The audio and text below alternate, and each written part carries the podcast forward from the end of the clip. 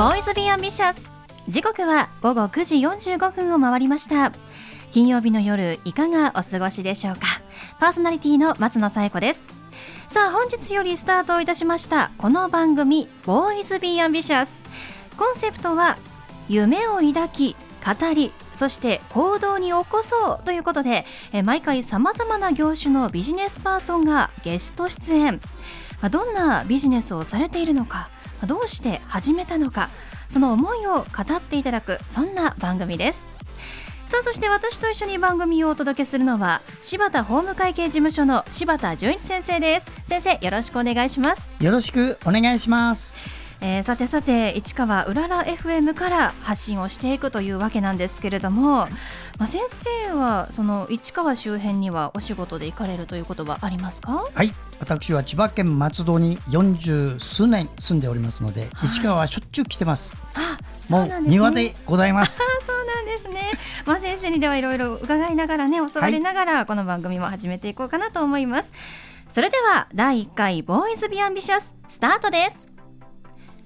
この番組は遺言相続専門の行政書士柴田法務会計事務所の提供でお送りします。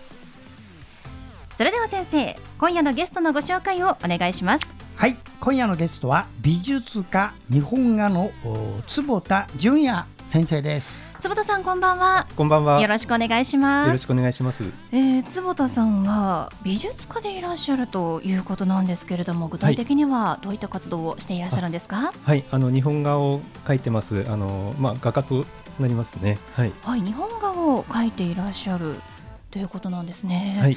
日本画というと、まあ、どういうあの定義っていうのがありますか？あ、はい。日本画の定義ってあの今も議論されててあの難しいんですが、はいあの一般的には、えー素材で区別されてます。あんの油絵に比べてあの日本画はあの顔料が、えー祝いの具ですとか。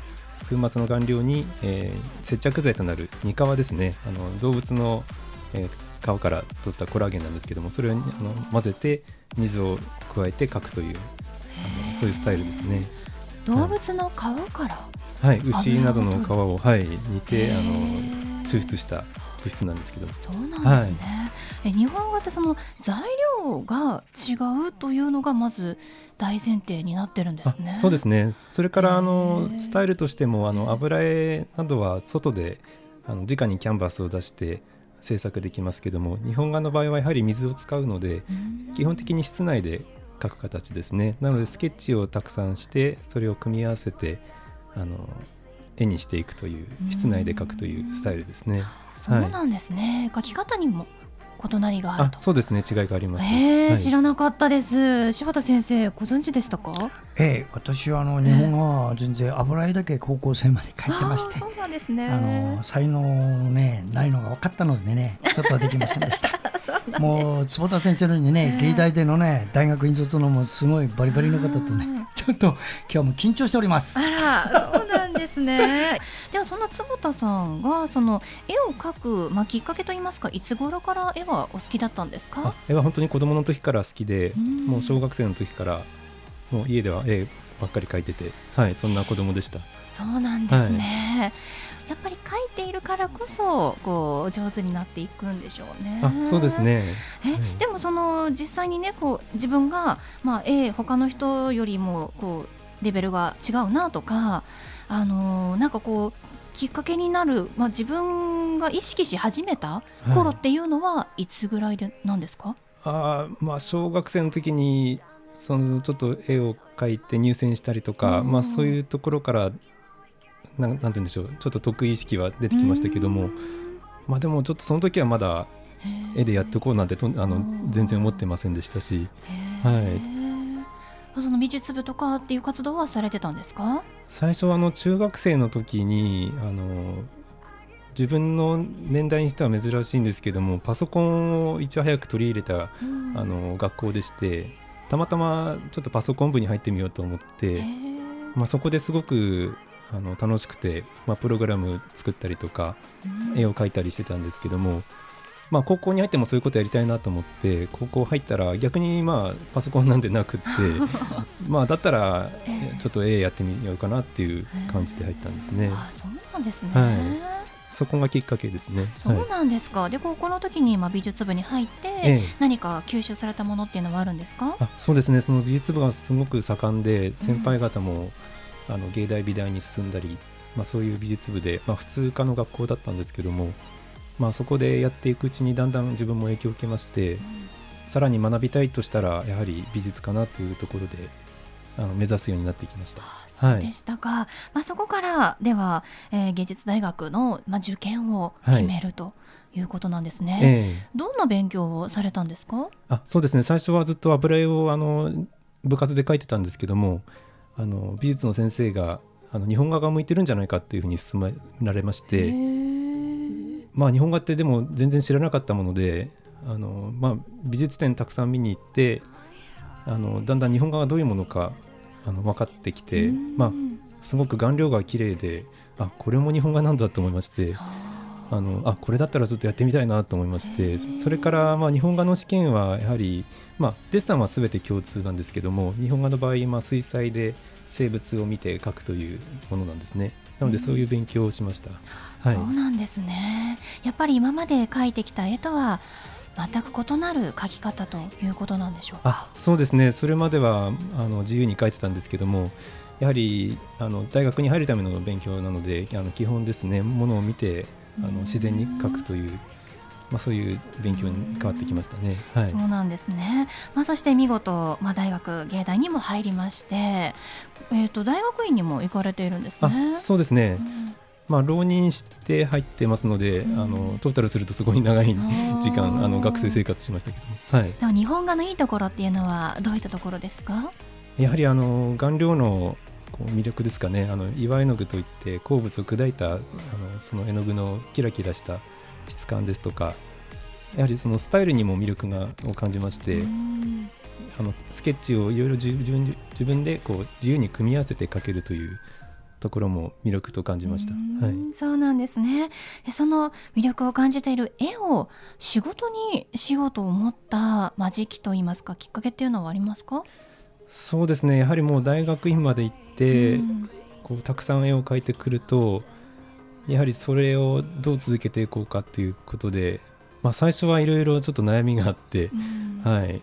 あの一時期ちょっと絵から離れた時期もあるんですが、はい、まあ、そこからまた戻ってきてもう社会人としてどうやっていこうかっていうところで、えー、やはりこの絵を続けながら、まあ、今あの他の仕事もあの掛け持ちしてやっているんですけども、うん、でも絵に携わるお仕事ですね、はい、そうですね。講師として、あの高校と絵画教室などで教えてますね、はい、でもやっぱりこう絵を教えるっていうのも絵に携わってるお仕事ですし、はい、いや本当にあの坪田さんの作風が素敵でこのいつも書いてらっしゃる作風のこうテーマっていうのは何かご本人の中で決まってるんですか？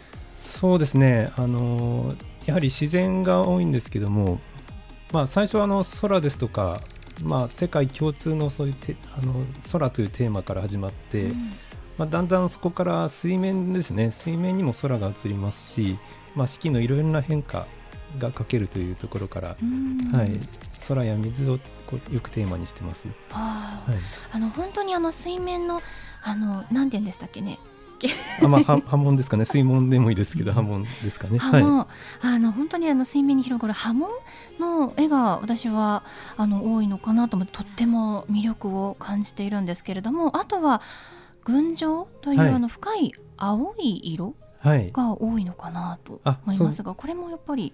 そうですね。やはり青とか赤ですとかその絵の具の持っている力というものをすごくこう生かしたいなっていうのがありまして、よく使う色ですね。あそうなんですね、はい、年代によってこう描かれている絵の変化というのはありますでしょうか？あ、そうですね。もう遡ると最初の学生の時はちょっとこう暗い絵と言いますか、はい、あのモノトーンな感じの絵を描いてたんですけども。まあ、ちょうどその頃ですね、まあ、大学院出てちょっと自分がこれからどうやっていこうっていうところで悩みましてあえてちょっと離れて絵から離れようということで、あの海外にあの外国に行ったんですね。でやはりちょっと英語をしっかり勉強し直してまあ世界中やはり英語が英語でこう会話するのが基本だと思うんで、まあちょっと語学留学という形であの行ったんですね、でちょっと絵から離れて、まあ、絵以外でもしかしたらやりたいことがあったらそれでもいいんじゃないかっていうぐらいな気持ちで、なるほど、ね、海外に行ったけれども、はい、でもやっぱり絵を描きたいということで戻ってきてそうです、ね、まあ、作風もモノトーンからカラーに変わっていったと。そうですね。やはり離れてみて改めてその顔料の持つ魅力ですとかやはり日本画ってなんだろうということをもう一回考え直すことができてでやはりこの色の良さを出そうということであの日本に帰ってきてからもう新しくスタートしましたね。はい、ねぜひ皆さんにそんな作風をご覧いただきたいですね。ホームページ、はい、ね載っているということですから皆さん後でチェックをしてみてください。ではそんな坪田さんに最後をお聞きしたいんですが、坪田さんの夢は何ですか？そうですね。あのー、やはりこういろんな人にこう絵を見てもらえて、やはり自分自身もすごくこの絵でなんか気持ちがポジティブになるというか。前向きな気持ちになれる、まあ、そういったものが、まあ、少しでもこういろんな人に感じてもらえたら嬉しいと思いますね。はい、ですね。皆さんもぜひご覧ください。はいということで本日のゲストは美術家の坪田純也さんでした。どうもありがとうございました。ありがとうございました。ありがとうございました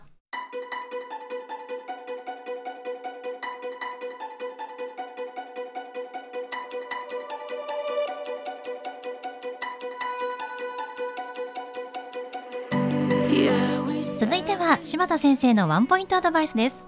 では先生今日はどんなお話をしてくださるんでしょうか？はい。こんばんは。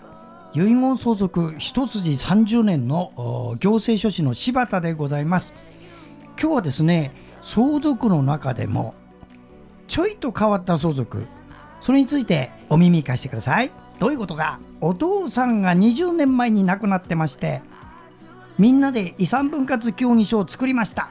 お母さんが不動産をもらう子供たちは預金をもらうこの状態でやってたんだけれどもお母さんの不動産の名義変更がしないままお母さんも亡くなっちゃった。そういう案件を抱えてる方実はねたくさんいるんです。こういうのを何て言うかと言いますとね未分割の相続と言います。皆さん相続というイメージでどうですか？自分の親が死んだ。1人の親そればっかりやってるけど中にはねこういうケース結構あるんですよ。お父さんが20年前死んでお母さんがもらうしかしもらえないそのまんまになったまんまお母さん死んじゃった。コツは何か。遺産分割協議書そこで作った遺産分割協議書の本物がないとダメですよ皆さん。コピーじゃダメなの。必ずお母さんがもらうって書いた遺産分割協の原本を探し出してそして残る子どもたちで新たに遺産分割協議をするんです。その時のコツが今言った通り遺産分割協議書の本物を前のやつね作る。あの作るというよりも発見する。そのためにねいろいろ大変な面があります。私もそういうのをたくさんやっております。どうかそういうことで迷ってる方よろしくお願いします。はい柴田先生の相談は電話東京0367801408 6780-1408までお願いします。以上柴田先生のワンポイントアドバイスでした。先生ありがとうございました。ありがとうございました。